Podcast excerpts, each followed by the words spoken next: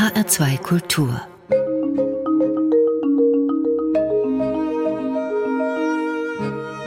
Doppelkopf Heute am Tisch mit Erika Lützner-Ley und Gastgeberin ist Corinna Tertel. Herzlich willkommen, Frau Lützner-Ley. Ich bedanke mich für die Einladung.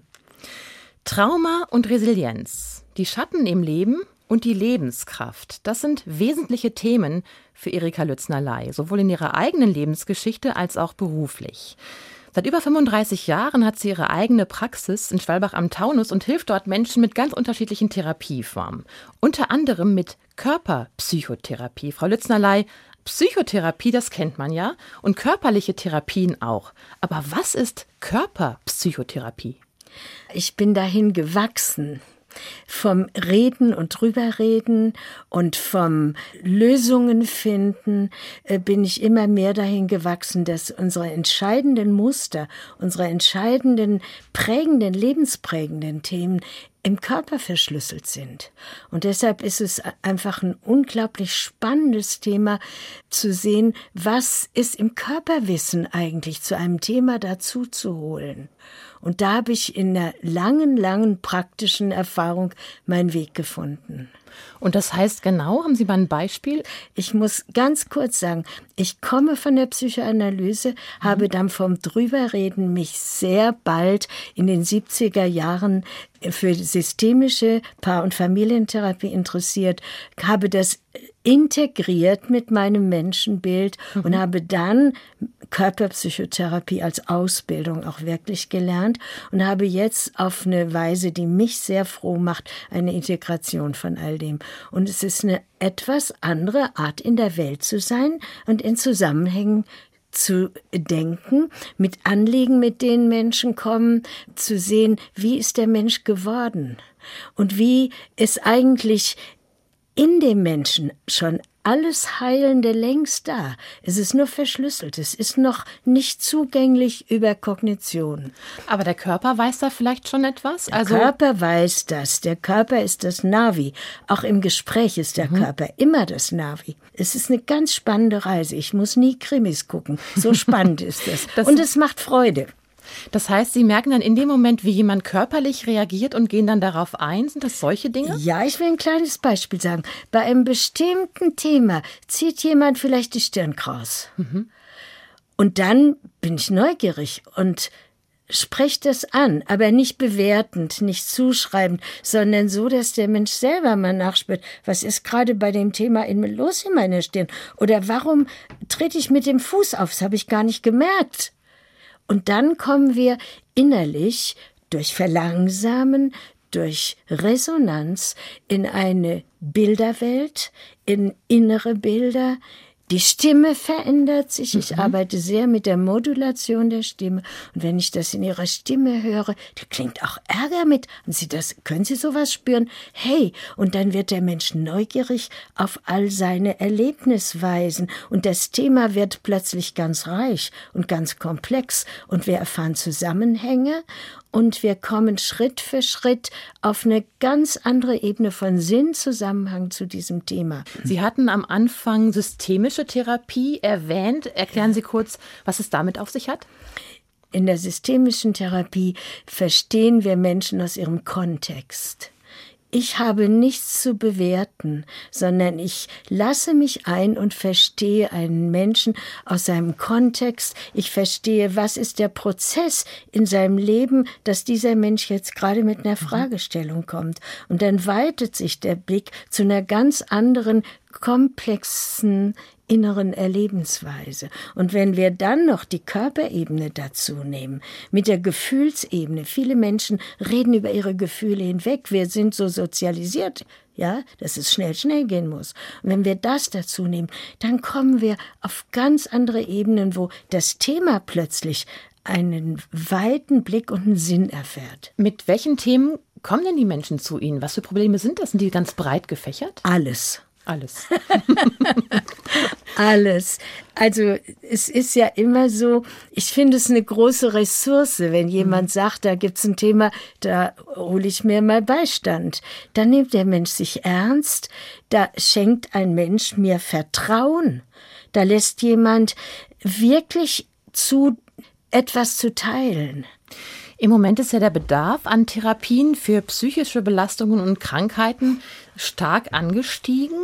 Und diese Zunahme an nachgefragten Therapien insgesamt, sage ich mal auch vor der Corona-Pandemie, woran liegt das Ihrer Meinung nach? Ist das dieser rasante Wandel der Welt? Kommen wir da mit der Schnelligkeit nicht mehr klar? Oder sind das einfach ganz persönliche Geschichten, die genauso auch vor 50, vor 100 Jahren hätten passieren können?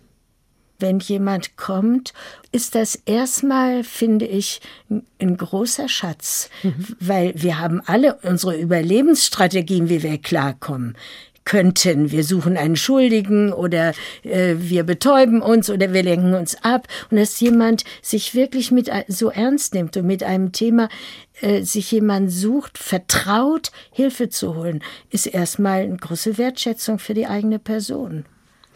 Sie haben ein Buch geschrieben mit dem Titel Trauma und Resilienz in Beratung und Therapie. Können Sie anderen Menschen mit Belastungen und auch Traumata deshalb so gut helfen oder auch deshalb so gut helfen, mal abgesehen von Ihrer Ausbildung, weil Sie selbst ein eigenes Trauma in Ihrer Lebensgeschichte haben? Ja, ganz sicher. Das geht nicht über meine bewusste Entscheidung, aber dass ich mit so einem, einem inneren, ich sag mal, erfüllten Gefühl diese mhm. Arbeit mache und mit Wertschätzung, das hat sicher auch damit zu tun, dass in meiner Kindheit ziemlich jetzt, von jetzt auf gleich meine heile Kinderwelt plötzlich sehr entzaubert wurde. Und das war am Kriegsende. Ich bin auf dem Land aufgewachsen und hatte eine, kann wirklich sagen, eine freie, schöne Kindheit mhm. mit allem, was man tun und entdecken und ausprobieren konnte. Eine wilde, schöne Kindheit. Und dann ist plötzlich da, wo ich geboren bin, im Sauerland in Lüdenscheid, die deutsch-amerikanische Front. Das fanden wir Kinder ja total spannend, was da alles passiert, haben nicht geahnt, was kommt. Und dann habe ich ziemlich abrupt erlebt, dass meine Mutter tödlich verwundet wurde und war selbst in diesem Keller dabei und die ganze Welt war anders. Plötzlich war die ganze Welt anders und ähm, was ich vor allen Dingen erlebt habe, ist, es wurde nicht darüber gesprochen. Mhm. Es wurde nicht, das Leben ging weiter. Ich wurde versorgt mit Essen und Kleidung und allem, aber es wurde nicht darüber gesprochen. Und ich habe als Kind dann so gemerkt, man will ja wieder dazugehören. Mhm. Ich habe wirklich als Kind wie Kinder sich Fantasien machen. Die Fantasie gehabt, wenn ich erzähle, was ich in dem Keller erlebt habe, wo diese Granate eingeschlagen ist, dann laufen alle Menschen vor mir davon. Es will keiner wissen. Also was macht man als Kind? Man will wieder dazugehören und schweigt. Und so habe ich dann meine Kindheit erlebt mit Parallelwelten es kamen dann die 50er Jahre mit sehr viel Enge und viel Verleugnung, das weiß man ja alles. Mhm. Und mir war das zu eng. Und da habe ich dann angefangen, Poesie zu lesen, selbst Gedichte zu schreiben, habe angefangen zu schreiben. Das Schreiben hat meine Seele gerettet, kann ich so sagen. Aber es war eigentlich in mir eine Kraftquelle, selber heile zu bleiben. So kann ich es eigentlich beschreiben. Und so bin ich Schritt für Schritt für Schritt natürlich auch in diese Arbeit gewachsen. Diese verleugnete Welt, die war mir zu eng. Ja. Wenn Sie Kraftquelle sagen, sehe ich, dass Sie lächeln und strahlen und man merkt, dass da so eine Kraft tatsächlich auch ist, die mhm. Sie haben und von der Sie zehren. Der Untertitel Ihres Buchs heißt ja auch dementsprechend, wie die Schatten unserer Geschichte uns begleiten und die Lebenskraft uns trägt. Was ja schon mal was sehr Mutmachendes ist, was darin steckt. Und genauso mutmachend ist auch die erste Musik, wie ich finde, die Sie mitgebracht haben. Lokomotiv heißt der Titel von dem Berliner Ensemble Bassa.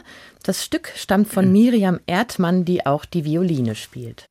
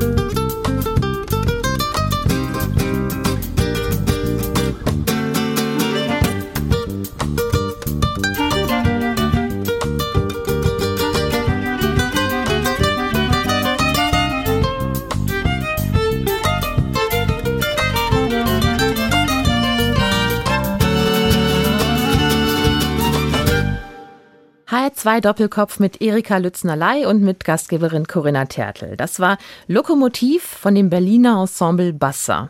Frau Lützner-Ley, warum dieser Tango? Ich tanze unglaublich gerne und Tango am allerliebsten. Mhm. Ich mag das Verwegene im Tango, ich mag die Struktur im Tango und ich mag das fließen lassen. Und ich glaube, das prägt auch meine Arbeit. Wir sprachen vorhin über meine Arbeit zwischen zwei Menschen. Wenn wir unterschiedliche Ebenen des Bewusstseins öffnen, dann entsteht ein Tanz. Es findet immer ein zwischenmenschlicher, ein verkörperter Dialog zwischen Menschen statt, hat der Thomas Fuchs aus der Hirnforschung so schön mhm. zitiert. Aber wir können diesen Tanz gestalten, ja. Und diesen Tanz zu gestalten, kann hilfreich sein, um wirklich das Potenzial eines Menschen selbst erfahrbar zu machen. Und so ist auch das immer ein Tanz, was ich mache in meiner Arbeit. Und das macht es spannend. Und die verschiedenen Therapieformen, die Sie dann wählen jeweils, sind die dann auch so eine Art Tanz, dass Sie sich vorher gar nicht genau überlegen, mit welcher Therapieform oder welchen Aspekten gehe ich ja. in die Stunde oder zu dem Thema oder zu diesem Menschen? Ist es auch immer so ein, so ein Reagieren das auf den Schritt des nächsten? Mittlerweile ein Holon, mein eigenes mhm. komplexes mhm. mhm. Äh, Muster geworden. Also die Erika Lütznerlei Therapieform. Ja, und es ist wie beim Tanzen. Es, wir brauchen Entschleunigung. Mhm. Ich, ich aus meinem Spürvermögen finde ich den nächsten Schritt, der weiterführt. Hinterher, wenn ich lehre, kann ich immer sagen, warum ich, habe ich was gemacht. Aber in dem Moment bin ich nur im Tanz. Ganz im Tanz. Sie therapieren einzelne Menschen, die zu Ihnen kommen, aber auch sind aber auch Paartherapeutin und Familientherapeutin. Ja. Das heißt, auch da sind Sie sehr breit gefächert. Ja, ich mache seit vielen Jahren Weiterbildung in Paartherapie und und auch da gucke ich, was ist im Konflikt der zirkuläre Tanz zwischen den Menschen, mhm. den die miteinander nicht wissen, der kann sich zu Glücksmomenten hochschaukeln und der kann aber auch zu redundanten Teufelskreisen führen.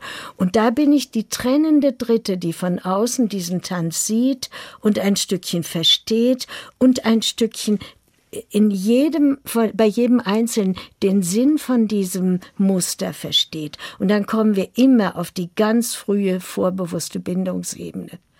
Ja, wie das Kind mal sich gerettet und durchgekommen ist. Und dann entsteht Eigenliebe und Wertschätzung zu dem Menschen selbst. Und dann kommt man aus dem Clinch miteinander raus. Und dann kann ein Paar, und das erlebe ich ganz oft sehr beglückend, wirklich sehen, aha, wir haben zwar ein ähnliches Grundthema, mhm, mhm. aber ich kann neue Tanzschritte machen. Und wir können miteinander etwas üben, wo wir uns entwickeln und wo jeder sich selbst entwickelt. Sie sind ja auch Lehrende, Sie machen Weiterbildungen und ja. sind auch Dozentin an Fachhochschulen, unter anderem in Darmstadt und in Mainz. Können Sie sagen, was Ihnen mehr liegt, mehr Freude macht, das Arbeiten mit den Menschen, also das in der Therapie oder das Unterrichten, das Lehren, das Weitergeben? Das ist sehr unterschiedlich, aber mich hat neulich jemand gefragt, warum machst du eigentlich immer noch Seminare? Mhm. habe ich gesagt, weil es mich inspiriert. Mhm. Ich kann zu Hause an meinem Schreibtisch überlegen, was mache ich. Wenn ich mit einer Gruppe bin, dann fallen mir die besten Dinge in dem Moment ein und dann bin ich glücklich. Ja. Warum machen Sie immer noch Seminare, wurden Sie offenbar gefragt. Also, Frau Lütznerlei, Sie haben gesagt, Kriegskind, das heißt vor dem Krieg geboren. Man ist ja immer etwas dezent mit den Altersangaben von Damen, nicht wahr? Sie klingen sehr jung, Sie sind sehr lebhaft, lebendig, Sie praktizieren noch, sind in Ihrer Praxis aktiv, obwohl Sie schon, ja, einige Jahrzehnte auf dem Buckel haben. Ja, weil ich gerne arbeite. Ich müsste nicht, aber es ist vielleicht, jetzt gehe ich nochmal zurück, als äh, Kind am Kriegsende mhm. habe ich erlebt, wie von jetzt auf gleich das Leben ganz anders mhm. ist. Und damit kann man nicht weiterleben. Es ist mir ein, das läuft nicht über bewusste Entscheidung, es ist eine tiefe Freude zum Leben und dass das Leben gelingt, meinen Beitrag zu geben. Aber wie haben Sie das geschafft? Ich meine, als Siebenjährige plötzlich von jetzt auf gleich Sie hatten vorhin gesagt, die kein anderes Kind hören wollte, die Beschreibungen. Mhm. Plötzlich die Mutter zu verlieren, dabei zu sein, kurz vor Kriegsende wohlgemerkt, April, April 45. Ja. Wie konnten Sie danach weiterleben? Wie haben Sie weitergemacht? Wie haben Sie es geschafft? Das ist eine gute Frage. Also es gibt mehrere Ebenen. Ich wurde schlau in der Schule. Ich hatte eine Eins in Latein. Ich habe mich immer über Wasser gehalten. Äh, Leistung? Damit. Mm. Und mit Schreiben. Mhm. Mit Schreiben. Mhm. Tagebuch? Und, Tagebuch und aber auch eigene Geschichten, Märchen, Literatur. Und ich glaube, ein großer Kraftquell ist meine Landkindheit mhm. und ein großer Kraftquell ist meine Mutter. Ich habe von ihr so viel Lebendiges mitgenommen. Ja, also muss ich wirklich sagen. Und es gibt immer auch das Rettende. Man kann sagen, ja, ich habe ein Schicksal, aber es gab auch das Rettende. Mhm. Als in dem Keller, wo die Bombe eingeschlagen ist, ich durch den Explosionsstaub mich als Kind gerettet habe, auf der Wiese stehe und es pfeift in der Luft und ich bin betäubt. Ich bin total im Schock und betäubt kommt ein junger Soldat über die Wiese gerannt und reißt mich ins Tal. Und über den Arm merke ich überhaupt, dass der starr ist vor Angst. Mhm. Starr ist vor Angst. Und unten im Tal gucke ich ihn nochmal an. Der hat ein Gesicht gepanzert vor Angst. Und sehr viel später habe ich verstanden, meine Güte, der hat mir das Leben gerettet. Mhm. Es gab das Rettende. Ja, es gab immer auch das. Und dieses Rettende können Sie so gut auch anderen Menschen vermitteln. Wenn Sie jetzt sehen um sich herum, die Lage gerade aktuell in Afghanistan, jetzt hatten wir im Sommer selbst hier bei uns Hochwasser, wir hatten die Feuer in Südeuropa, Erdbeben in Haiti. Das sind alles aktuelle Situationen aus diesem Jahr, in dem Menschen Furchtbares erleben mussten und müssen, traumatisiert werden. Was machen solche Nachrichten mit Ihnen, solche Schicksale? Ich kann Ihnen sagen, dass ich im Herzen sehr, sehr, sehr mitfühle und Anteil nehme. Sehr, sehr mit den Menschen bin, innerlich. Ja, und ich äh, bemühe mich in meinem Leben um beides. Mitzufühlen, dahin zu fühlen, da zu sein, zu gucken, was ich auf meinem kleinen Platz beitragen mhm. kann. Auch das tröstet mich, weil ich bin eine Masche im großen Lebensnetz. Und es macht einen Unterschied, ob ich den Kopf in den Sand stecke oder ob ich mein Herz offen für Mitfühlen Anteil nehmen lasse mhm. und auf meinem Platz etwas tue. Und neben dem Mitfühlen, das kann ich aber nur, wenn ich auch selber gut und fröhlich lebe. Ja. Ihre Mutter hat einen Anteil an ihrem fröhlichen ja. Leben. Sie haben eine zweite Musik mitgebracht für heute, Frau Lütznerlei. Und zwar einen sehr bekannten Satz aus der Orchestersuite Nummer 3 von Johann Sebastian Bach. Und der ist mit ihrer Mutter verknüpft. Den hören wir jetzt mal.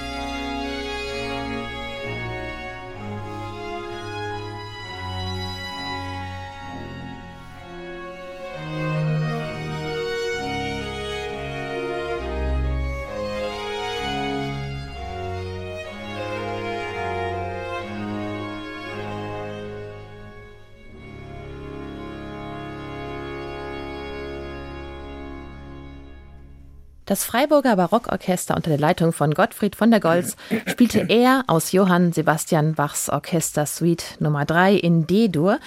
Diesen Satz aus der Ouvertüre hat sich mein Gast im Doppelkopf in HR2 Kultur ausgesucht, Erika Lütznerlei. Gastgeberin ist Corinna Tertel.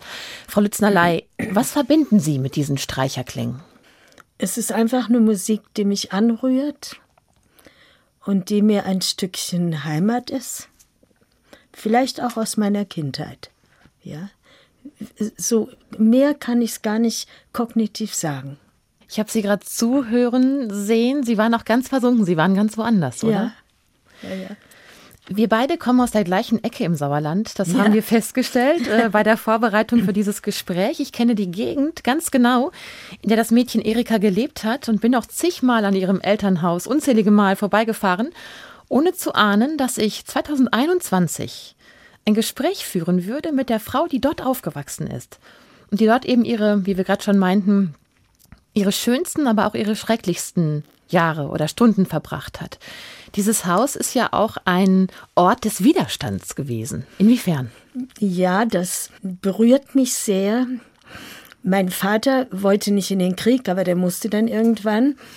Und das war kurz vor Kriegsende in dem Winter 44, 45 kriegt meine Mutter die Auflage, dass die Frauen, die da an der Landstraße wohnen, Abzeichen für die Nazis machen müssen. Und meine Mutter hat sehr kategorisch gesagt, das macht sie nicht. Da war überhaupt keine Diskussion. Ein oder zwei Tage später kriegen wir Einquartierung in unser mhm. Haus, mhm. in unser Gästezimmer, das leer stand. Ein baumlanger Polizist mit einer dicken Uniform kommt, Herr Hof, kriegt den Haustürschlüssel. Und das ist sehr klar, der, das hat einen Zusammenhang, dass der jetzt im Haus wohnt. Und Herr Hof äh, hat den Haustürschlüssel und kommt immer unangemeldet in unsere mhm. Wohnküche, die man damals bewohnt hat, und äh, ruft immer Heil Hitler, Frau Vollmann. Das ist mein Mädchenname. Und meine Mutter sagt, Guten Tag, Herr Hof. Das wiederholt sich immer. Und als Kind habe ich schon gecheckt, dass er ein bisschen eitel, lang und mhm. eitel und ein bisschen dumm ist. Aber er schmeißt die Parolen. Und es gab immer die Ebene, dass meine Mutter ihn einfach als menschenfreundlich mit ihm ist. Das tat ihm offenbar doch gut und ihm auch Kontra gibt. Meine Mutter hat das Ganze heute, würde man systemisch sagen, reframed. Sie hat gesagt, wir haben jetzt Polizeischutz im Haus. Ja, und dann sind auch einige Dinge passiert, die ich heute noch erinnere. Meine Mutter äh, scheuert die Fliesen im Flur, Herr Hof kommt und Herr Hof sagt, Frau Vollmann, Herr Littler, lassen Sie den Kopf nicht hängen, wir gewinnen den Krieg. Und meine Mutter hört auf zu putzen und sagt, es wäre besser, wir gewinnen ihn nicht. Und ich erinnere als Kind diese Stille zum Schneiden. Und das wiederholte sich wenige Tage später. Herr Hof kommt wieder und sagt, Frau Vollmann, jetzt sind die Juden dran und dann kommen die Christen. Und meine Mutter schaut ihn an und sagt, ich bin Christ. Und dann ist er ganz still und geht die Treppe hoch. Und ich spüre als Kind, wie gefährlich das ist. Und dann gibt es eine Situation, meine Mutter war eine Frau, die sich ganz schön gemacht hat. Und die war bei der Schneiderin in der Stadt und hatte sich noch von dem Stoff, den sie hatte, was nähen lassen. Und für mich fiel noch ein Dirndlkleid ab. Und dann sagt sie, wir brauchen eine rote Dirndlschürze für dich. Sie findet keinen roten Stoff im Haus.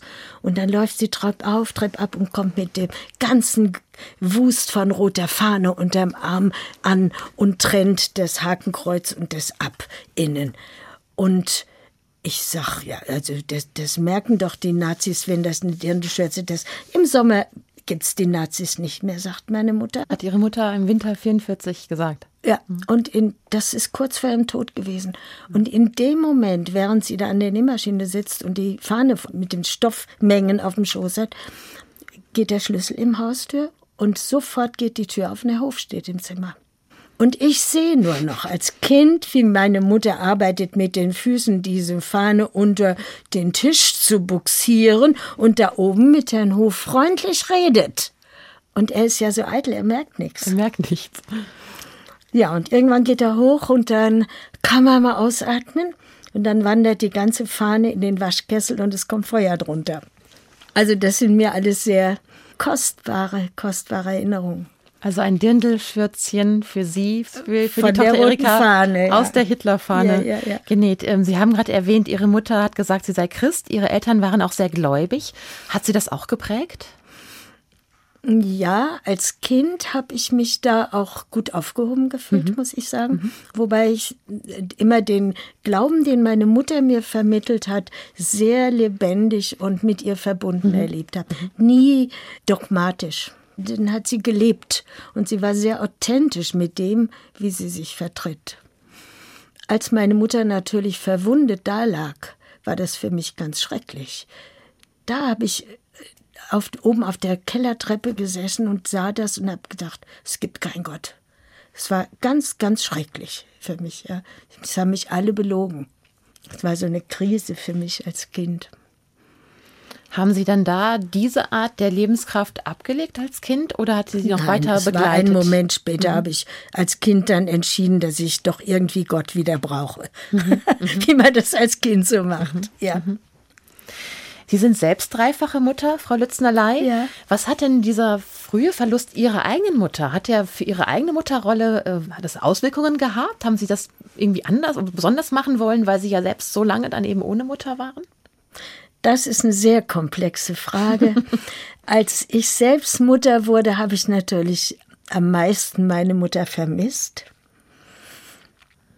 Ich habe meinen Kindern immer viel erzählt von Oma Else.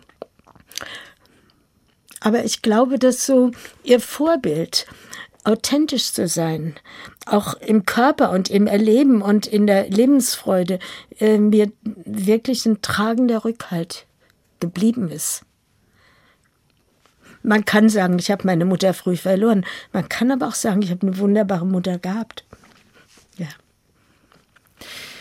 Wir kommen gleich nochmal dazu, was die einzelnen Jahrzehnte in Ihrem Leben mit Ihnen gemacht haben und was Sie jeweils in den einzelnen Jahrzehnten gemacht haben. Aber vorher hören wir das dritte Musikstück, das Sie sich ausgesucht haben, Frau Lütznerlei. Ein italienisches Lied, Come Leonde del Mare von Gian Maria Testa.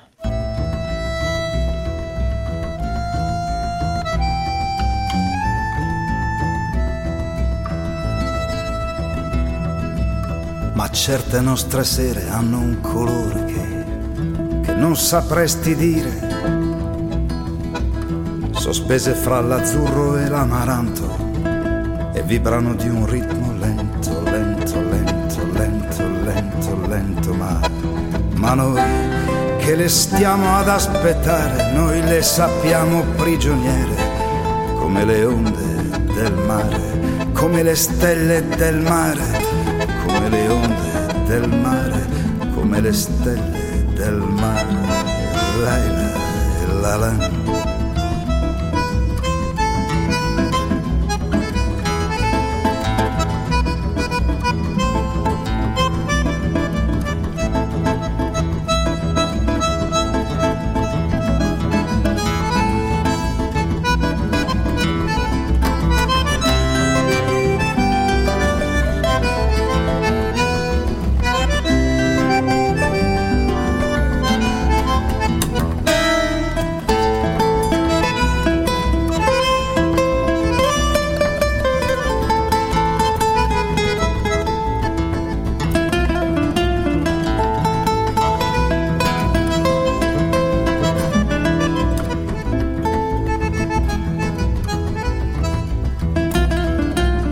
Si muovono e ci incantano le ore di certe nostre sere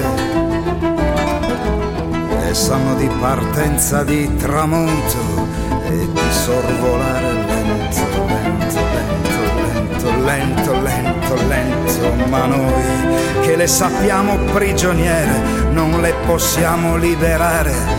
Come le onde dal mare, come le stelle dal mare, le onde dal mare, come le stelle dal mare.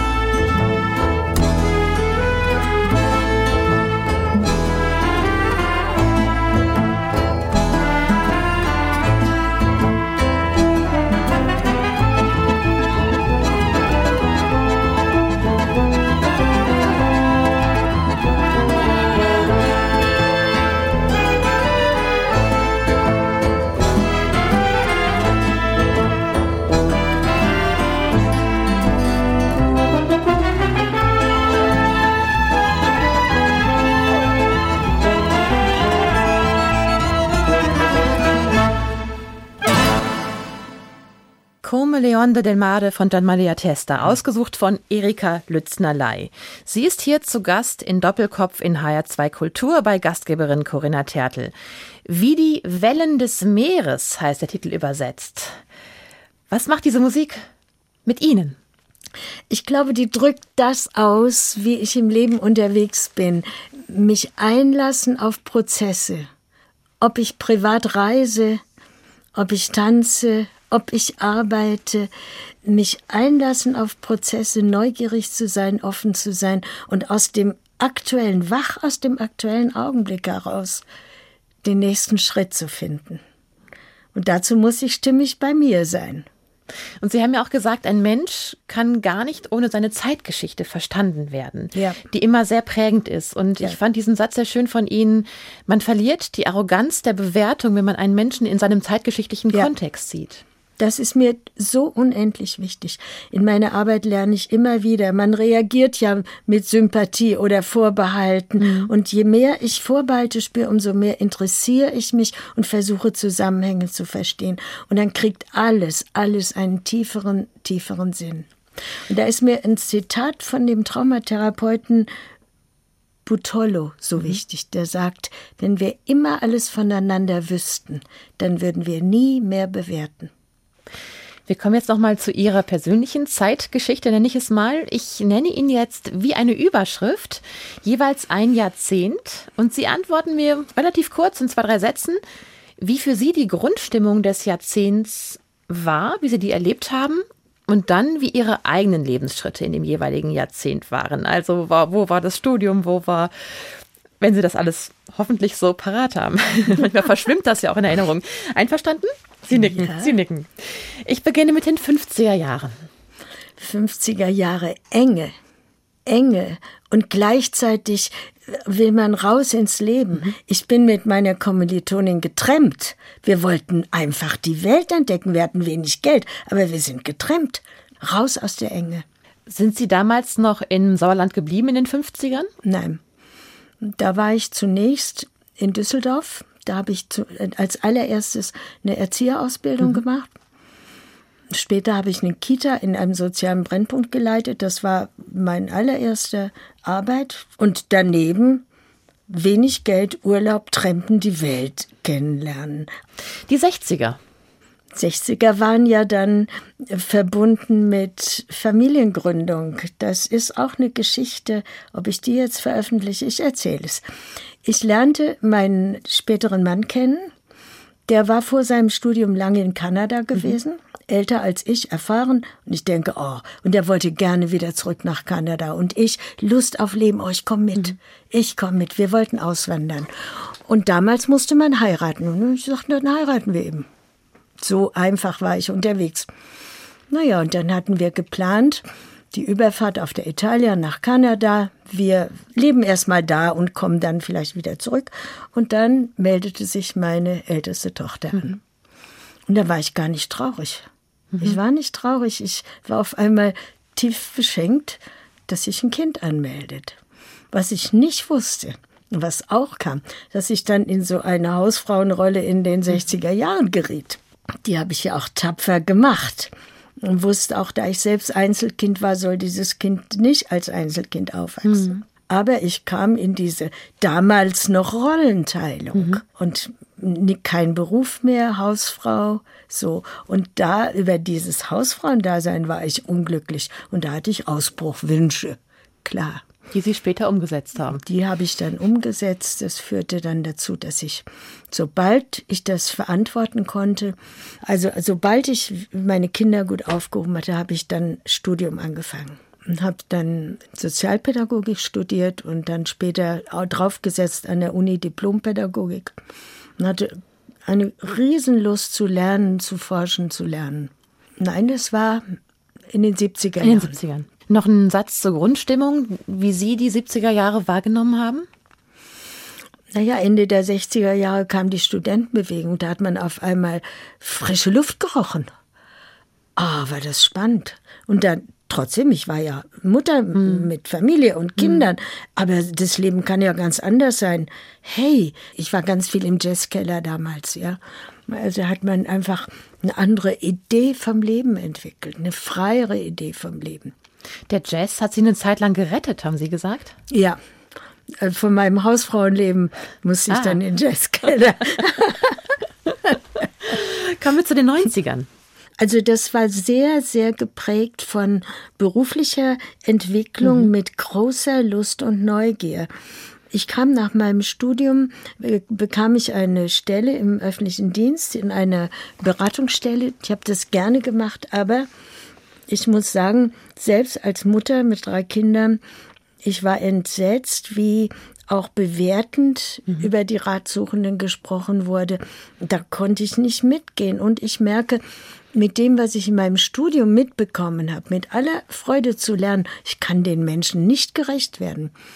Und dann fing ich an, berufsbegleitend wirklich meine therapeutischen Ausbildungen zu machen und habe mit einem Hunger, mehr übers Leben zu verstehen, dann einen ganz entscheidenden Weg gemacht. Gleichzeitig kamen meine Kinder in die Pubertät. Da äh, ist mein Trauma wieder aufgewacht. Selbstbewusste Töchter. Ich wollte doch immer die liebe, verständnisvolle Mutter sein. Mhm. mhm. Da brauchte ich wirklich Hilfe dass ich da auch klar bin und äh, Struktur setze. Und das war eine Zeit, wo ich Analyse gemacht habe, eine mhm. eigene Analyse, die zum Glück so war, dass ich auf, das war damals neu. In der Psychoanalyse hat man auch 50 Jahre Krieg und die Folgen alles verleugnet. Mhm. Und da hatte ich zum Glück eine Begleitung, wo ich gesehen wurde und plötzlich hinter meinem, ich komme schon zurecht und schlau, meinen ganz anderen Seiten integrieren konnte.